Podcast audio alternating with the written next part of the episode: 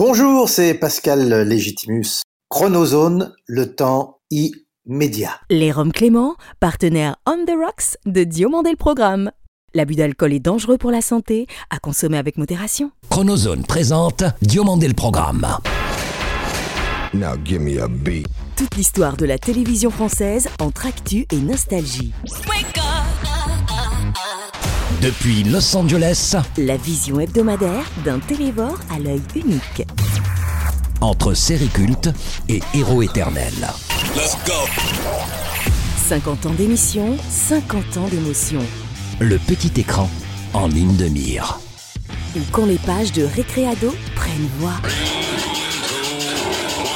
DLP, c'est maintenant. Diomandé le Programme, Tout, toudou, toudou, DLP vacances, toudou, toudou, DLP vacances. Notre rouge baiser est aujourd'hui humecté de larmes, Charlotte Valandré. Tant nous avons le cœur aussi triste que ceux que vous aurez eu la chance de recevoir étaient altruistes. Une décennie de journalisme criminel entre votre père commissaire de télévision et votre frère juge fit de Myriam Cordier l'un des personnages favoris des téléspectateurs dans le bal des actrices. Certes de cœur inconnu, mais une greffe de vie active qui força le respect jusqu'à votre dernier battement d'elle, héroïne positive. Demain vous appartient encore, même vers le huitième ciel. Restine Pascal, Anne-Charlotte Valandré.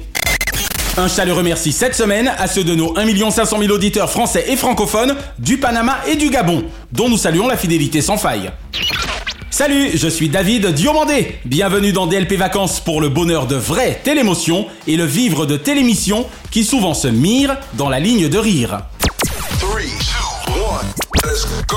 Précoce, notre faux jeune du jour démarra sa carrière radio dès l'âge de 16 ans et en télévision à partir de 19. S'il y eut pour parrain cathodique Patrick Sabatier, RTL et Europe 1 furent en FM les deux stations ayant vu naître son talent d'exception. Dirigeant aujourd'hui brillamment BFM TV et loin d'être un béotien de l'info, il imposa sa marque au fer FAIRE vif entre Canal et M6 via France 3. Et s'il manque désormais à l'antenne, le faux miel n'y était guère son fort. Salut, il y a des émissions que l'on aurait aimé n'avoir jamais eu à concevoir. Le TV Plus de ce soir est de celle-là. Marc-Olivier Fogiel est notre dossier de la semaine. Notre invitée est aussi brillante que passionnée, et aussi passionnante que fourmillant d'idées, dès lors qu'il s'agit du génie du box-office, Louis de Funès. Depuis le 31 juillet 2019, à l'initiative de Julia de Funès et du maire de Saint-Raphaël, Frédéric Masquelier, elle dirige le musée Louis de Funès de cette magnifique commune du Var.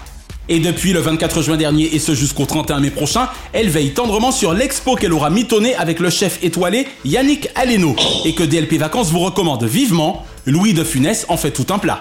Bonjour, c'est Nora Ferreira. Bienvenue dans Diomandé le Programme. Nora Ferreira est l'invitée de DLP Vacances.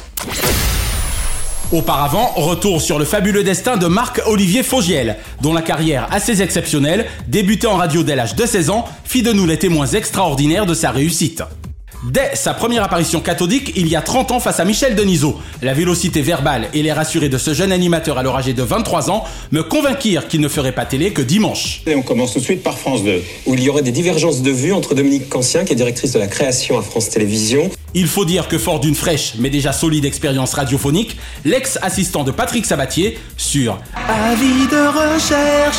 Et Tous à la une se montra d'emblée plutôt efficace face à l'actu TV et au déjà expérimenté Michel Denisot. J'ai appris euh, à développer une créativité, à produire des émissions avec lui. Ça a été un super euh, père de télévision. Ce qui apparaît rapidement plus clair avec ce producteur journaliste animateur surdoué, n'hésitant jamais à mettre les pieds dans le paf, c'est sa géniale propension à faire sortir ses invités de leur réserve. Résultat des courses, Marc Haute empêche tout le monde de dormir assez efficacement dans le landerneau parisien. Mais peu importe alors, sachant parfaitement qu'on ne peut pas plaire à tout le monde. C'est quoi cette politique de victimisation? Vous n'avez pas accès aux médias, mais quand on vous invite, vous venez pas. Ainsi, souvent vous aurez le dernier mot, au cœur d'une TV plus tournée vers elle-même que soucieuse d'analyser semaines critiques. Soucieux du détail, comme vous semblez l'être, je n'ai aucun mal à imaginer que vous deviez dire à vos invités, je cite, merci de couper vos portables, fin de citation, au moment de les installer sur le divan de Marc-Olivier Fogiel, aussi peu clivant et tout aussi châtié que celui du légendaire Henri Chapier. Est-ce que le succès d'aujourd'hui euh, fait que de temps en temps vous pensez à elle et vous dites euh, elle aurait été super fière et, là ça n'a pas pu le vivre? Désormais aux commandes de BFM TV, votre antenne et vos journalistes accueillent et interrogent notamment nos politiques quand ils ont fait l'année, des plus incontournables d'entre eux, au moins médiatisé qui veut devenir président malgré tout. Si aujourd'hui vous écoutez la télé avec DLP Vacances, vous comprendrez qu'avec un tel parcours, on ne pouvait pas vous rater. On n'a pas un minimum de recul par rapport à ce qu'on fait, il faut faire autre chose. D'autant que lorsqu'on refait le monde comme vous, Marc O, j'en aurais bien repris en tant que téléspectateur pour un an de plus.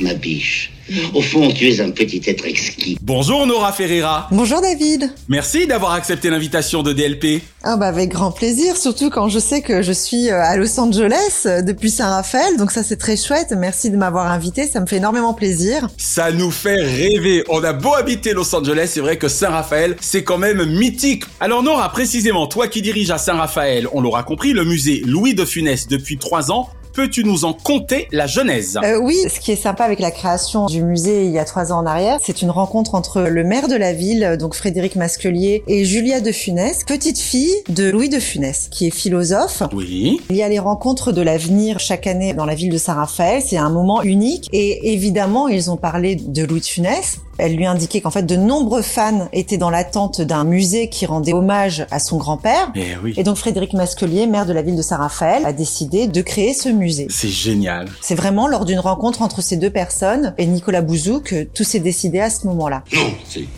Donc c'est un grand honneur de se voir confier la collection de la famille de Funès à Saint-Raphaël. On a des pièces extraordinaires. Son piano, déjà. Waouh le fameux piano sur lequel il a galéré place de Clichy, si ça se trouve Non. non ah, quand même pas, d'accord. non, non, c'est bien plus tard. Mais oui, entre-temps, forcément, il a dû s'offrir un Steinway and Sons, j'imagine. molestan. Ça ça vous plaît, j'espère. En tout cas, savoir qu'il a pianoté sur ce piano, les visiteurs sont assez surpris quand on leur dit que c'était le piano de Louis de Funès. Pour ceux qui savent pianoter, ils s'installent, ils jouent un petit morceau. Ah oui, carrément. Le musée est vivant. Donc ça, c'est assez extraordinaire. Ah ouais. Et puis on a aussi une malle en bois qu'il ouvrait chez lui au cellier avec ses enfants et sa femme où il y avait des films Super 8 du monde du cinéma muet, hein, de Laurel et Hardy, oh là Charlie Chaplin, Oh. Buster Keaton. Ses idoles, quoi, probablement. Voilà. Voilà. Et cette malle, elle est extraordinaire parce que c'est quelque chose qu'il aimait profondément, le cinéma muet, qu'il aimait Bien partager avec sa famille. Et évidemment, je vais pas tout vous dire, Ben oui, on va pas tout dévoiler ici. tout dévoiler. Exactement. Ce serait dommage parce qu'il y a de très très belles surprises. Nora, en quoi la profession de commissaire d'exposition que tu exerces aussi de façon ponctuelle consiste-t-elle précisément Commissaire d'exposition. Alors déjà, le mot commissaire est quand même un mot assez strict. Ne m'appelez pas, monsieur le commissaire. Jamais ce mot-là ici. Il peut faire peur même, donc, parce que dans la réalité, dans la réalité, donc le métier de commissaire, Il est solennel en tout cas, c'est clair. Oui, il est solennel et en réalité, je pense à un métier d'auteur. C'est-à-dire qu'on écrit énormément pour qu'il y ait une mise en scène, D'accord. qu'elle prenne naissance entre les œuvres et euh, la scénographie et son histoire. En l'occurrence, là, ça va être les films de Louis de bien évidemment, sa propre histoire au personnage et à l'acteur et à tout le travail qu'il a fait tout au long de sa vie. Donc, le métier de commissaire d'exposition, en fait, je ne pense pas que l'œuvre puisse se passer de commentaires parce que on a tout rapport à l'œuvre passe pas forcément par une verbalisation explicite ou implicite. Absolument, quelle qu'elle soit. Alors, je suis désolée, c'est assez scientifique comme explication, Oui, oui, oui. mais c'est valable pour une œuvre d'art, mais c'est valable aussi dans le monde du cinéma, parce que quand on sort et quand on va au cinéma regarder un film, on peut pas s'empêcher de l'analyser derrière. Et c'est ça qui est sympa. Bien sûr, d'où le métier de critique d'ailleurs. Absolument. Et c'est un véritable plaisir, en fait, même en famille, de partager ce moment. Tous les domaines artistiques sont touchés par le commentaire, donc Bah, euh, verbalisation explicite ou implicite. L'analyse, l'analytique. Absolument. Donc être commissaire, c'est délivrer un contenu scientifique et culturel, mais il y a aussi la question de la scénographie qui se pose. Elle fait partie de l'œuvre elle-même et de toutes ces créations qui deviennent passionnantes en fait. Exactement. Qui raconte une histoire. Oui, montrer une exposition, on revient à raconter une histoire, c'est absolument ça. Et elle est certainement subjective puisque c'est notre regard à nous en tant que commissaire d'exposition, mais tout en étant la plus proche possible de l'œuvre puisqu'on a absolument. un rapport à la vérité en tout cas. Et si je prends l'exemple en tant que commissaire d'exposition, déjà pour le cornio, ben, les faits, les anecdotes racontées par l'entourage, par la transmission des échanges, des lettres, des scénarios à noter, C'est une richesse absolument phénoménale pour pouvoir reconstituer toute la genèse du film, mais je l'ai fait aussi pour la gastronomie et pour les prochaines expositions que je vais encore faire. Et Dieu sait que c'est important dans ces cas-là un commissaire d'exposition parce que sinon, bah, l'exposition, elle va marcher beaucoup moins bien maintenant, hein. Oh, désolé. Eh oui. tu peux, tu peux, tout est possible avec Louis de Funès. Ah ben oui, exactement. Et ses immenses partenaires. Alors comment ta magnifique idée de l'expo Louis de Funès en fait tout un plat Je crois qu'elle a à peine un mois cette exposition. Hein. Tu as dû la lancer le 25 juin dernier. Oui, c'est ça. Eh bien, comment est-elle née cette idée? Bonne question. J'ai rapidement vu avec mon équipe au musée que la notion alimentaire s'impose rapidement en fait et elle est surtout historique, c'est-à-dire qu'en fait le Louis de Funès est né la veille de la Première Guerre mondiale et le jour de l'assassinat de Jean Jaurès. Donc ça veut dire qu'en fait euh, au moment de sa naissance, il y a déjà un rapport à l'alimentation qui est euh, Qui est compliqué. qui est très compliqué puisqu'on Eh oui. est en guerre. Exactement. Donc euh, très rapidement dans sa vie, le rapport à la nourriture va se compliquer, c'est-à-dire que pendant l'occupation, il va y avoir des restrictions alimentaires, ils vont avoir des bons pour pouvoir s'alimenter. Eh oui, des bons. On se rend pas compte, hein. Des tickets de rationnement, Louis de Funès a connu les tickets de rationnement pendant l'occupation. C'est incroyable, incroyable. Et oui, donc ça laisse une trace, c'est ce que je disais tout à l'heure, c'est le 20e siècle. Et donc il a ensuite connu la période des nouilles grises, comme il le dit si bien en tant que pianiste de bar, sous l'occupation allemande toujours, Ouais. où il pouvait avoir seulement un verre de vin avec un morceau de pain. Et donc il travaillait tous les soirs de 17h à 5h du, Du matin, matin, en jouant du piano, eh ouais. sans connaître une seule note de solfège, puisque c'est sa maman petit qui lui a appris à jouer du piano. Ça, ça m'a toujours fasciné, quoi. Ouais, et il adorait le jazz. À 5 heures du matin, ses doigts étaient tétanisés par tout ce travail et ces difficultés-là. Mais il y a un rapport déjà à l'alimentaire qui est, euh, Qui est prégnant. qui est compliqué. Et je pense aussi que cette période-là l'a inspiré quand on réfléchit à certains films. Et il a certainement dû être inspiré, notamment dans le grand restaurant, euh, Bien sûr. les clins d'œil. Cher monsieur Septime. Mais oui, mais oui, évidemment. Et donc, euh, Ah non, non, non, mais il est hors de question que je ne te laisse nous parler, parce que tu as fait allusion à ce clin d'œil. Désolé pour, évidemment, hélas, la référence hitlérienne, mais quelle scène extraordinaire, quand même, autour de la recette du soufflé aux pommes de terre. du soufflé aux pommes de terre. Muscatnuss Muscatnuss, Hermelin Oui, évidemment. Alors, il faut savoir que cette scène a été réfléchie et pensée par Louis de Funès la veille en rentrant des studios d'enregistrement. C'est-à-dire qu'en fait, sur le chemin, il est rentré, il a pensé, il a eu cette idée, et donc le lendemain, c'était déjà mis en application. Il était tellement dans le dans la notion de travail. Incroyable. Fallait le suivre parce que il a eu l'idée et derrière, ça a suivi pour les jeux d'ombre. Ouais. Cette scène est extraordinaire, on est bien d'accord. Oui, mais je crois qu'il a eu la chance d'avoir des réalisateurs qui lui ont laissé cette liberté de pouvoir s'exprimer et clair. de pouvoir euh, partager des idées. Et ce qu'il faut savoir sur le Grand Restaurant, c'est quand même un film très symbolique puisque Louis de Funès a choisi le pavillon Le, Le Doyen, Doyen. un des lieux de tournage. Et le pavillon Le Doyen est partenaire de l'exposition. Et je pense à Yannick Aleno. Particulièrement, oui. Oui, et à sa sympathie et son soutien sur cette exposition. Et son talent. Oui, et son prêt de la vaisselle des années 1980 pour le musée qui est exposé actuellement.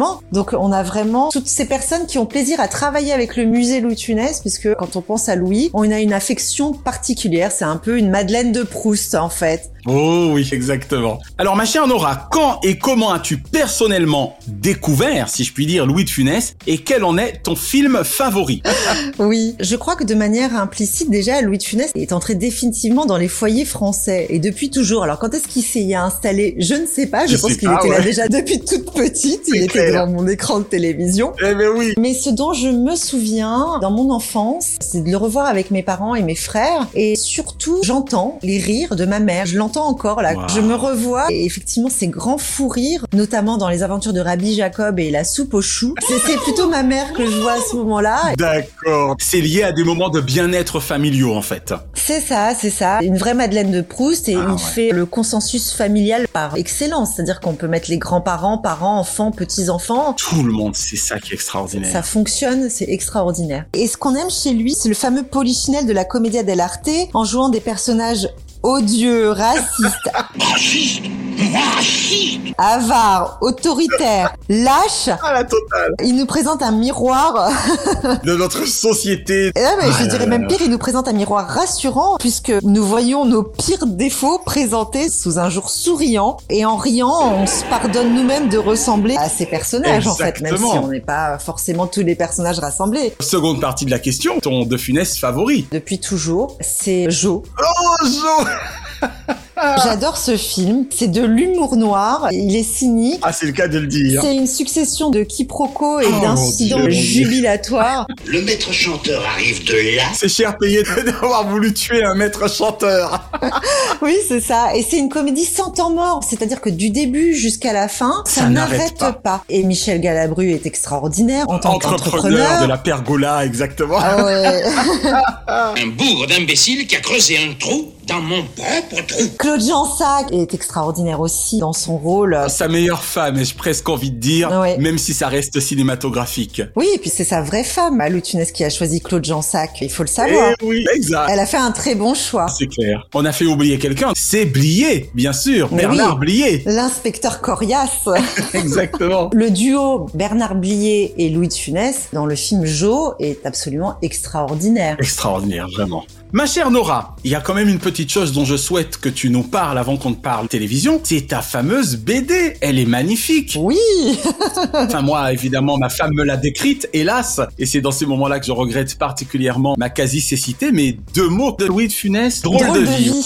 Ce qui est rigolo, c'est que cette BD traverse le monde entier. On l'a envoyée en Amérique, en. Allemagne, en Angleterre, elle part un peu partout. Elle est même partie en Russie, avant les problèmes que nous avons maintenant. Ouais. Elle fait le tour du monde et elle a énormément de succès. Alors ce qui est sympa avec cette BD, c'est que c'est un peu la visite guidée du musée en fait. C'est génial. Et vous avez un conférencier dans cette BD qui vous fait une très belle visite, mais je tairai son nom. Exactement, très bien. Mais il était important que nous en parlassions quelque peu. Allez, on t'emmène, Naya et moi, maintenant du côté de tes souvenirs télévisuels. Accroche-toi bien, ma chère Nora. Oula Quelle ancienne série ou ancien feuilleton regardes-tu encore aujourd'hui ou serais-tu susceptible de regarder facilement? Difficile parce qu'une ancienne série, je vais pas forcément la revoir. Mhm. J'aime pas quand les séries deviennent trop longues. En fait, je trouve qu'il y a trop de saisons. À un Ouais. moment donné, je lâche. D'accord. Je vais plutôt parler des séries actuelles, en fait, si tu me le permets. Alors, je vais te laisser nous parler des séries actuelles, mais je tiens vraiment à ce que nous parlions d'une série qui, à un moment quelconque de ta vie, t'a marqué.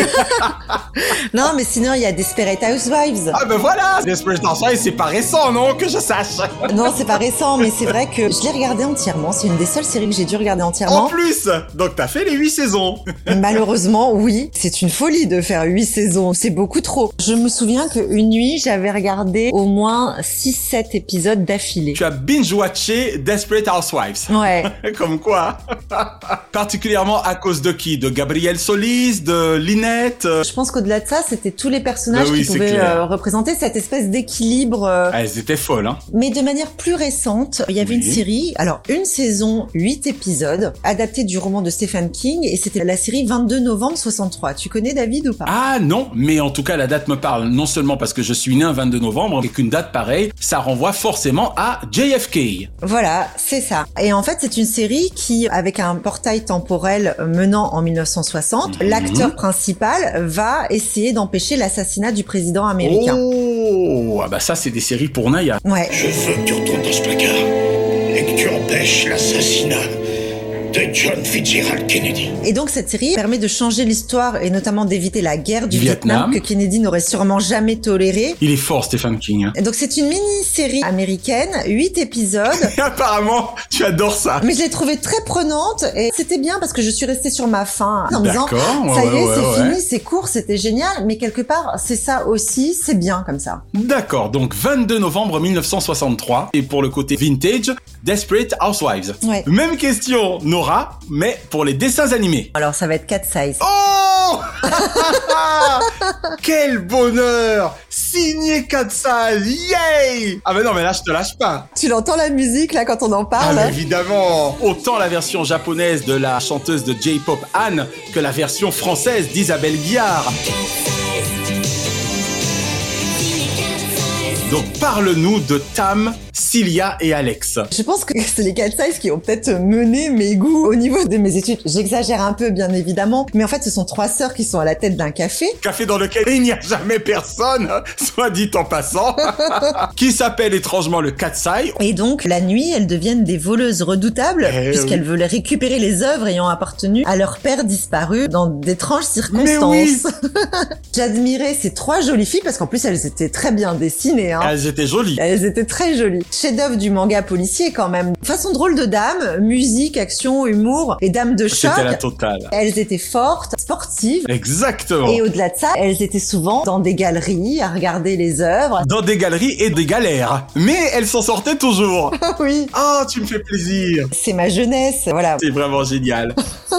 Quel animateur, ma chère Nora, kiffes-tu le plus actuellement ou as-tu le plus kiffé par le passé? J'aime beaucoup Stéphane Bern. Oui Son magazine Secret d'Histoire, avec le récit de grandes personnalités historiques comme Léonard de Vinci, Molière. Préparez-vous à un voyage époustouflant dans les pas d'un géant et dans la tête d'un génie. C'est une belle façon d'introduire ces grands personnages et après, si on souhaite nous peaufiner de manière plus personnelle dans nos recherches ou dans nos lectures, ben je sais que Stéphane Bern, par exemple, m'a Ouais. fait acheter un livre sur Léonard de Vinci, un gros pavé. Il est vraiment brillant, quoi. Il est très pédagogue. Oui. Il vulgarise sans ennuyer. Oui, puis on peut regarder aussi avec euh, ses enfants et partager. J'ai regardé il y a pas longtemps une émission sur Molière, j'ai trouvé ça passionnant. Alors, un journal télévisé ou un présentateur ou une présentatrice, bien sûr, de journal télévisé favori Claire Chazal, en fait. Elle est la figure emblématique du JT. Et en plus, elle incarne l'image de la femme française, un peu comme Claude Jansac d'ailleurs. Ah, j'avais jamais vu ça sous cet angle. Ouais, et petite, je la regardais, je me disais, mais qui va remplacer cette femme? Parce qu'elle est ancrée, elle était là à son poste. Elle a fait 24 ans quand même, hein. Je remercie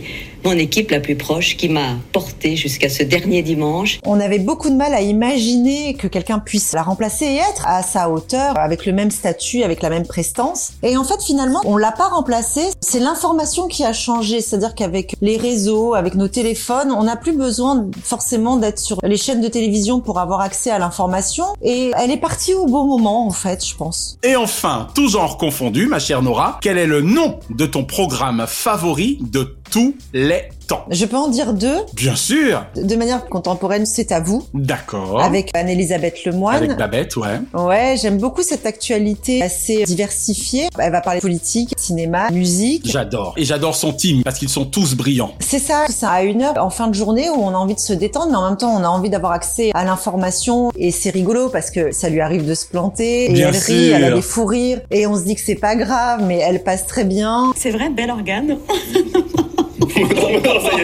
Vraiment, j'aime beaucoup cette émission parce que on sent une bonne ambiance sur le plateau. Exactement. Un peu plus ancien, qui n'est pas loin finalement, c'est nulle part ailleurs. Oh. Il y avait aussi des fous rires et une autre façon de présenter l'information. Mais ouais, nulle part ailleurs fait partie de mon enfance sur Canal. Donc on est bien d'accord que c'est effectivement la période Gildas de Cône. Oui, oui, c'est un peu comme Oscar au théâtre où c'était Louis de Funès et puis les suivants ont Et eu un peu plus personne de mal. d'autre, exactement. Nora Ferreira, merci d'avoir répondu aux questions de DLP. Ce fut un plaisir, David. Merci beaucoup de l'invitation. J'embrasse fort Naya. Vous êtes des personnes adorables. Et ce qui est sympa avec vous deux, c'est qu'en fait, Los Angeles Saint-Raphaël, on a l'impression d'être côte à côte et de se connaître depuis longtemps. Exactement. Merci beaucoup. Et j'espère vous recevoir un jour au musée Louis de Funès. Bienvenue dans Les Jeux de vainqueurs, avec aujourd'hui un classique du genre qui fit un temps les beaux jours de l'A5 avant de littéralement exploser sur antenne de France 2 grâce à son animateur de génie, Nagui. Il s'agit évidemment de Que le meilleur gagne Moi qui adore les esprits vifs et les personnes cultivées, surtout lorsqu'elles prétendent exercer un métier public, j'avais rarement vu à la télévision française depuis Jacques Martin, animateur avec autant de vivacité et d'intensité que Nagui. Didier, vous avez le permis Vous avez une voiture Oui. Donc on va garder ça là pour nous, désolé. Surtout eu égard à son rapport à l'autre dans le cadre de ce jeu britannique interactif et imaginatif que le meilleur gagne, que l'on dut à Mitchell Simons et Chris Quantz sous le titre original Everybody's Equal. Ainsi, tous les jours, ce ne furent pas moins de 200 à 400 candidats qui se retrouvaient à affronter la tchatch redoutable de l'animateur sans doute le plus doué de sa génération aux fins de gains d'argent, de voyages ou de voitures. Nous sommes tous réunis pour encourager nos 200 candidats. Et que le meilleur gagne avec Nagui Le tout dans une atmosphère survoltée entre questions à choix multiples et boîtiers électroniques, happenings et rythmiques fantastiques. D'Olivier Baudouin au génialissime Gérard Policino, qui sera l'invité de DLP le 30 septembre prochain, Bonjour, c'est Gérard Pulicino. Bienvenue dans Diomandé le programme. via Antoine Gallet et Bernard Flamand, les réalisateurs du programme, toujours surmettre en valeur le plateau et ses 200 candidats chauffés à blanc, ainsi qu'un MC au top de sa pop qui avait l'art et la manière. Vous répondez correctement, brillamment, intelligemment. Vous et la personne de votre choix, vous en ferez pendant une semaine. Entre plusieurs formules de diffusion à différentes époques, il faut surtout retenir que que le meilleur gagne, ce furent jusqu'à 6 millions de téléspectateurs en moyenne à la mi-journée ou en access et jusqu'à 12 millions et demi d'aficionados lors de prime spéciaux. Source Mediamat Médiamétrie. Des scores comme on n'en fera jamais plus hors événements sportifs, sauf Miss France et les Enfoirés, et encore. Je crois du reste que c'est à l'occasion d'un remplacement de Nagui que je découvris grâce à ce jeu Laurence Boccolini et eus un faible à son endroit bien avant le maillon éponyme. Vous êtes le maillon faible, au revoir. Le mardi 31 janvier 1995, j'eus le bonheur de rencontrer et d'échanger brièvement avec Nagui au bal du Moulin Rouge, tandis qu'il venait d'y recevoir, lors de la dixième cérémonie des Sept d'Or, celui du meilleur animateur de jeu pour Que le meilleur gagne, et pour la troisième fois consécutive. Pour conclure qu'il se nomma Que le meilleur gagne ou Que le meilleur gagne plus, ce jeu fit véritablement le bonheur des audiences de la deuxième chaîne française et ferait mieux de renaître de ses cendres 30 ans après, car le meilleur gagne toujours à être ravivé. La semaine prochaine, dans les Jeux de vainqueurs, question pour un champion. Que seraient les tubes de l'été sans leurs vidéoclips ou leurs scopitones? Ainsi de tout temps les hits de l'été auront-ils aussi été les tubes de télé cette semaine, immersion nostalgique dans une année sportive particulière pour nous autres Français, puisqu'elle marqua notre première étoile au maillot des Bleus. Vous l'aurez deviné, direction l'année 1998. Après les décennies 60, 70 et 80, les tubes de télé poursuivent leur balade musicale à travers le temps avec cette semaine Ricky Martin et La Copa de la Vida.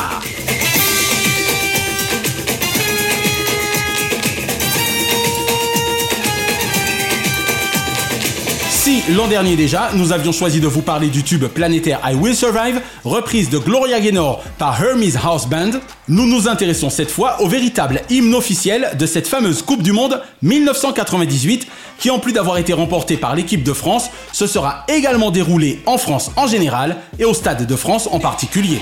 Et c'est fini L'équipe de France est championne du monde Et 1, et 2, et 3-0 d'un côté, de l'autre, la star portoricaine de Un, dos, tres, célébrant le ballon rond grâce à sa pop latina sensuelle et endiablée sur un hit écrit et composé par le trio Desmond Child, Luis Gomez Escolar et Draco Rosa. Extrait de l'album Vuelve, a priori il est de retour, la Copa de la Vida sort en France le 3 mars de notre année référence de la semaine. Et deux mois après sa sortie, il se classe numéro 1 des ventes de singles hexagonales 6 semaines durant. Il faut dire que là encore, le vidéoclip Chaloupé et le sex appeal du belâtre de San Juan participèrent du succès des ventes. Feu d'artifice, crépitement de flash, public en transe, fusion totale entre ce dernier et le chanteur sur scène, Zikos en ordre de bataille, tous les ingrédients étaient réunis afin que ce hit taillé sur mesure devint un tube hein, mondial. Allez, faisons-nous plaisir avec quelques mesures de la Copa de la Vida par Ricky Martin, tube de télé 1998. La la la la la la la la la la la la la la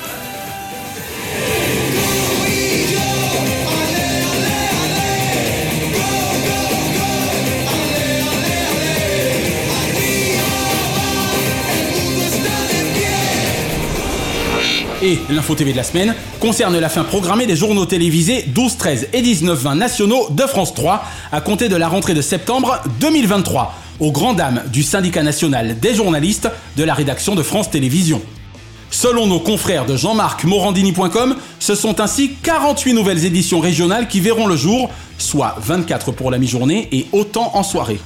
Ici midi et ici soir sont les deux noms de ces éditions dévoilés par Philippe Martinetti, directeur du réseau France 3 à l'AFP, éditions qui verront forcément apparaître des visages nouveaux afin de les incarner. Les reportages nationaux émaneront bien de la rédaction parisienne ainsi que de France Info.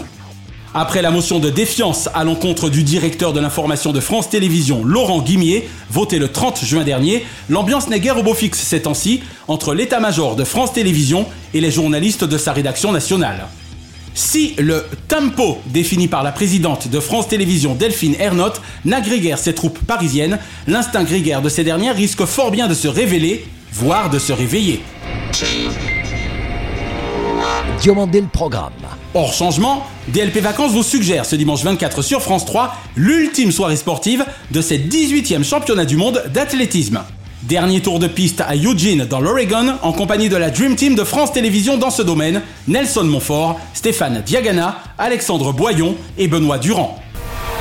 Ce lundi 25 sur France 3 et pour quelques dollars de plus, immense classique de Sergio Leone, issu de sa trilogie du dollar, juste après Pour une poignée de dollars et évidemment avant Le Bon, La Brute et Le Truand. Avec évidemment Clint Eastwood, mais aussi Klaus Kinski, Lee Van Cleef et Gian Maria Volonte. Sans oublier l'incontournable personnage subjectif que constitue de nouveau la partition magique d'Ennio Morricone. Ce jeudi 28 sur TF1, Joséphine s'arrondit. Trois ans après Agnès Obadia, Marie-Lou Berry, tout en restant devant l'objectif, passe derrière la caméra afin de réaliser elle-même le second volet des aventures de Joséphine Lapierre, plus déjantée que jamais, car enceinte. Toujours avec également Mehdi Nebou, ici rejoint par Sarah Succo, Vanessa Guide, Mehdi Sadoun, Josiane Balasco et Victoria Abril. Et ce vendredi 29 sur M6, Le gendarme de Saint-Tropez, un film de Jean Giraud de 1964, avec l'intemporel Louis de Funès. Le gendarme c'est l'ordre, l'ordre c'est toujours impopulaire, voilà, garde à vous. Jamais l'on ne se lassera des mésaventures du maréchal des logis-chefs Ludovic Cruchot, entre sa fille Nicole et les nudistes du village balnéaire, si cher à bébé avec aussi Michel Galabru, Geneviève Grade, Jean Lefebvre, Maria Pacôme, Claude Pieplu, Christian Morin et Patrice Laffont. Petit clin d'œil enfin au surréaliste documentaire de l'excellent Guy Lagache, Un président, l'Europe et la guerre, diffusé le 30 juin dernier sur France 2. De l'avion présidentiel au PC Jupiter dans les entrailles de l'Elysée, des rencontres du président Emmanuel Macron avec ses homologues européens, à celles ultra officielles et tellement artificielles avec le dirigeant du Kremlin, via des conversations quasi irréelles avec l'extraordinaire président Volodymyr Zelensky, la caméra de Guy Lagache eut le mérite d'être fidèle à la réalité. Produit par un homme capital du PAF, Emmanuel Chin, et par Philippe Pécoul, et réalisé par un autre homme toujours en quête d'actualité, ce film, pourvu de quelques lenteurs, mais tellement au cœur du pouvoir, méritait que l'on s'y arrêtât. Entre démocratie et déni de cette dernière, diplomatie bannie par-delà les frontières et les fronteries, secrets et mensonges et regrets que ce ne soit un mauvais songe, et surtout hélas, passivité atterrante contre impassibilité avérée, un président, l'Europe et la guerre n'améliora certainement l'image du 55 rue du Faubourg Saint-Honoré, mais permit à France 2 de réunir 2 210 000 téléspectateurs pour 12,2% de part d'audience. Source Médiamat, Médiamétrie. S'il est une chose que l'on peut accorder à notre présidence de la République, c'est de ne guère dormir et d'être à 200% aux affaires. Pour le reste, l'histoire seule jugera. Chaque semaine, nous concluons votre rendez-vous 100% télévision avec les bougies de ces héros. Et comme le chante six fois à sa manière Jean-Marc, à tous les trous du cœur de la France, sans son Jeff Panaclock de Veilleur Ami. Joyeux anniversaire, joyeux anniversaire, joyeux anniversaire, oh, Heureux anniversaire ce lundi 18, Mélissa Thurio, la seule, à ma connaissance, à avoir eu le cran de refuser de TF1 le 20h. L'une des rares à préférer au petit écran le bonheur. Au tableau des médailles des valeurs, c'est elle la meilleure. Et Richard Branson, Like Virgin, mégastar intergalactique. Ce mardi 19, Saïd Tagmaoui, de la haine à Hollywood, j'aime beaucoup ce que vous faites, Mr. Always Feel Good et Karen Cheryl. Il n'y a pas qu'une vie dans la vie. Et d'Isabelle à Karen, les années bonheur de cette icône de la variété des 80s sont des secrets de filles dont je me souviens. Ce mercredi 20, Anaïs Baïdemir. 20 années de bulletins télévisés, 10 télé à France 2 via Canal ou la chaîne Météo. Pas un nuage dans son ciel professionnel et encore moins d'orage pour la culturelle. Ce jeudi 21, Arlette Chabot. Bien qu'elle ne se trouve belle, selon ses propres déclarations à Jordan Deluxe pour Télé Loisirs, demeure l'une des plus belles incarnations journalistico-politiques du PAF. Et pour cela, Arlette, je vous dis Chabot. Fabienne égale. Quand Fabienne se rabat sur le média coaching par rapport à la télévision, elle est l'égale d'elle-même. Et Caroline Tresca. À 40 degrés à l'ombre de son plaisant souvenir cathodique, la peintre enrichit l'art dans le 6e arrondissement parisien. Elle, la sculptrice de Saint-Sulpice. Ce vendredi 22, Mireille Mathieu. Deux prénoms à la même initiale pour un renom intercontinental.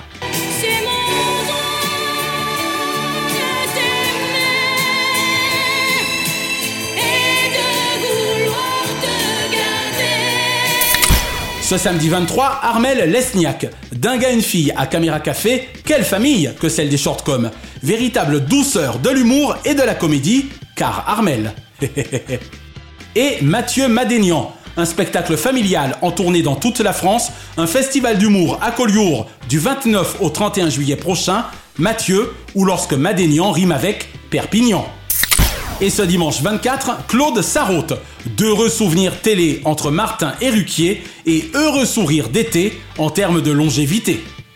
Et Axel Lafont. Elle excelle à fond entre cinéma, théâtre, humour, radio et télévision, qui ainsi la font finir en excellente position dans l'axel errateur de particules. Une pensée enfin pour les cultissimes Jean-Michel Martial, Benoît Duquesne, Yves Mourouzi et Macha Béranger, qui étaient nés respectivement les 18 juillet 1952, 19 juillet 1957, 20 juillet 1942 et 22 juillet 1941. La semaine prochaine, David Goner, chroniqueur, producteur, animateur, rédacteur en chef archidoué, ancien pilier de nulle part ailleurs première partie, de rugby et de combien ça coûte, sera l'invité de DLP Vacances. Et nous consacrerons notre dossier à Séverine Ferrer, merveilleux souvenir cathodique des années 90, 2000, 2010, notamment sur M6. Retrouvez l'intégralité des épisodes de Diomandé le Programme et DLP Vacances sur votre plateforme de podcast favorite. Abonnez-vous à notre YouTube Chronozone et à nos Facebook et Instagram Diomandé le Programme. DLP Vacances est produit par Chronozone Corp Burbank, Californie et intégralement monté, mixé, bref, réalisé par Naya Diamond. Notre gratitude depuis la côte ouest à Fabrice Lana, Sylvain Morvan, Thierry Burtin, Jean-Guillaume Dufour, Laetitia Berry, Dundee et Dave Marsh, Mr. Splat. Merci à Do, Azoulay, Berda et TF1 pour l'emprunt du thème de leur générique et à Alexandre Letraine pour son adaptation magique déjà mythique. Bise de la capitale mondiale des médias à Kate, Shina et Ramzi Malouki, ainsi qu'à Frédéric Dubuis, Francis Marion, Gauthier Seyss et Charles Larcher pour leur précieuse confiance. Je suis David Diomandé. Ensemble zappons le creux au profit de la crue. Vive l'arrivée du Tour de France sur les Champs-Élysées et vive la télévision pour le meilleur de ses fous rires. Pas vrai Marina Carrère d'Ancos Je suis pas sûre d'arriver. DLP, DLP, DLP, DLP, tout, tout, doudou, tout, doudou, DLP vacances. Chronozone, le temps immédiat.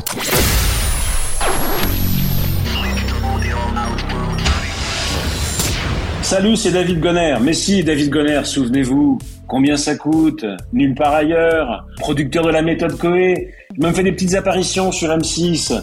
Je serai le 29 juillet dans Diomandé le programme. Ne ratez pas cette séquence parce qu'on va se replonger tous ensemble dans les souvenirs de la télévision et dans mes souvenirs aussi. Et ça, c'est... Il y en avait des souvenirs.